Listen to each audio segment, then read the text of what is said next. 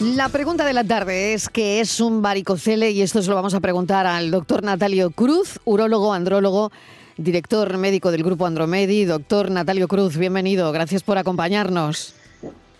Hola, buenas tardes, buenas tardes a todos. Muchas gracias por la invitación. ¿Qué es un varicocele y cuáles son sus causas más frecuentes, más comunes? A ver, vamos a decirlo con palabras que se puedan entender. Estábamos hablando antes de varices y realmente vienen a ser como varices, varices, pero en al lado del testículo, o sea, dentro del escroto, en, hay una serie de plexos venosos por donde sale la sangre desde el testículo y cuando esos plexos venosos, esa circulación de retorno, se dilata, pues crea varices que afectan de forma negativa al testículo porque realmente eh, es eso, son varices en el testículo. ¿Y el varicocele es más común a una determinada edad o incluso eh, un niño pequeño podría tenerlo? Sí, eso mm, hay varicoceles que se manifiestan desde la infancia y, y, bueno, la edad media de la vida, en torno a los 40 años, 30, 40 años, es cuando suelen ponerse más de manifiesto, ¿no? Eh, niño, realmente cuando eres niño desconoces cómo es la anatomía normal.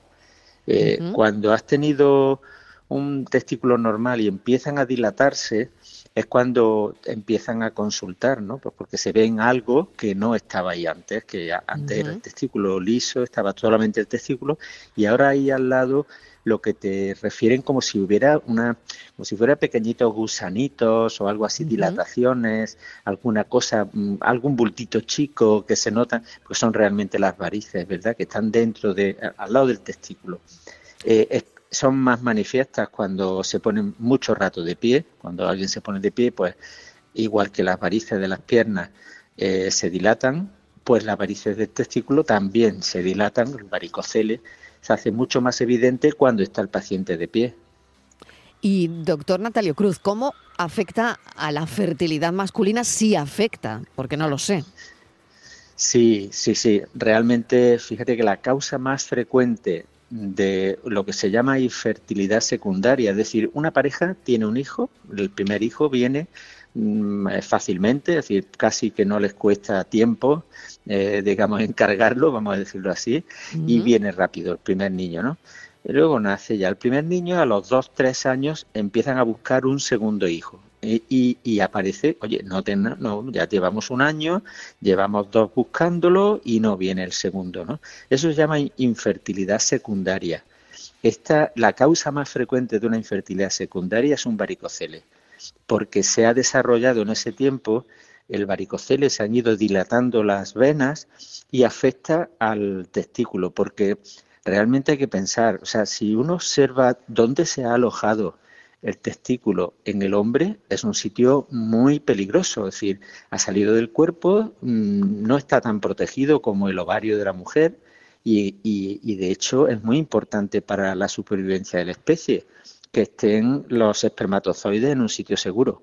Pero ha salido del cuerpo para funcionar, para trabajar a una temperatura inferior, que esté por lo menos un grado o dos grados de temperatura más fresquito, digamos, que lo que está dentro del cuerpo.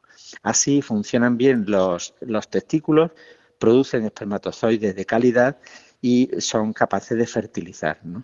Cuando ponemos alrededor del testículo lo que sería el equivalente a ponerle un radiador, ¿no? El varicocele, las varices, la dilatación de las venas funcionan como un radiador y calientan al testículo y lo ponen a la misma temperatura que si estuviera dentro del cuerpo y por tanto funciona mal. Funciona mal, los espermatozoides no tienen la misma vitalidad, no tienen la misma movilidad, que esto es muy interesante, los, espermatozoides se mueven de forma más perezosa cuando tienen un varicocele. Eh, tienen una cosa que se llama fragmentación del DNA, que es decir, no son capaces de replicarse bien una vez que fertilizan y por tanto afecta seriamente a la fertilidad. el hombre que tiene un varicocele, mm, en cuanto es diagnosticado, si le preocupa su fertilidad, hay que revisar esa fertilidad y, sería interesante abordar ese, este varicocele. Claro, doctor, y una vez que se quita, eh, ya eso se revierte, por así decirlo, es decir, ya el problema de la fertilidad no persistiría, ¿no? Claro, o sea, depende del tiempo que lleve el efecto negativo. El varicocele con el tiempo atrofia el testículo, lo va empequeñeciendo, lo va haciendo que se, que se pierda la masa va ganando terreno, de producción. Efectivamente, va atrofiando el testículo. Si esto se hace en la pubertad, se hace un tratamiento en los primeros años de la vida fértil, pues la verdad es que nos afectará en el futuro, ¿no? Si esto se hace 10, mm, 15 años después de tener varicocele ya con una atrofia testicular, hombre, va a dejar de ejercer el efecto negativo, pero a lo mejor no se recupera 100%. ¿eh? Por lo tanto, tratarlo sí que recuperará, pero no tanto. Doctor Natalio Cruz, muchísimas gracias, urólogo, andrólogo, director médico del Grupo Andromedi. Hoy queríamos saber qué es un varicocele y lo hemos sabido porque ha habido un oyente que ha preguntado sobre esto y además porque ahora también lo ha explicado el doctor Natalio Cruz y lo ha explicado también el doctor Martínez Gámez. Muchísimas gracias. Un saludo. Muchas gracias a todos. Muchas gracias por la invitación. Un abrazo. Mañana volvemos a las 4 en punto de la tarde con nuestro café de las 4. Después tendremos a las 5 nuestra entrevista y a las 6 de la tarde este espacio por tu salud para tratar de cuidarles.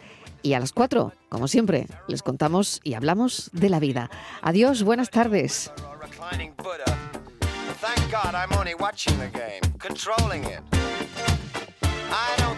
you guys rating the kind of mate I'm contemplating, I'd let you watch. I would invite you, but the queens we use would not excite you.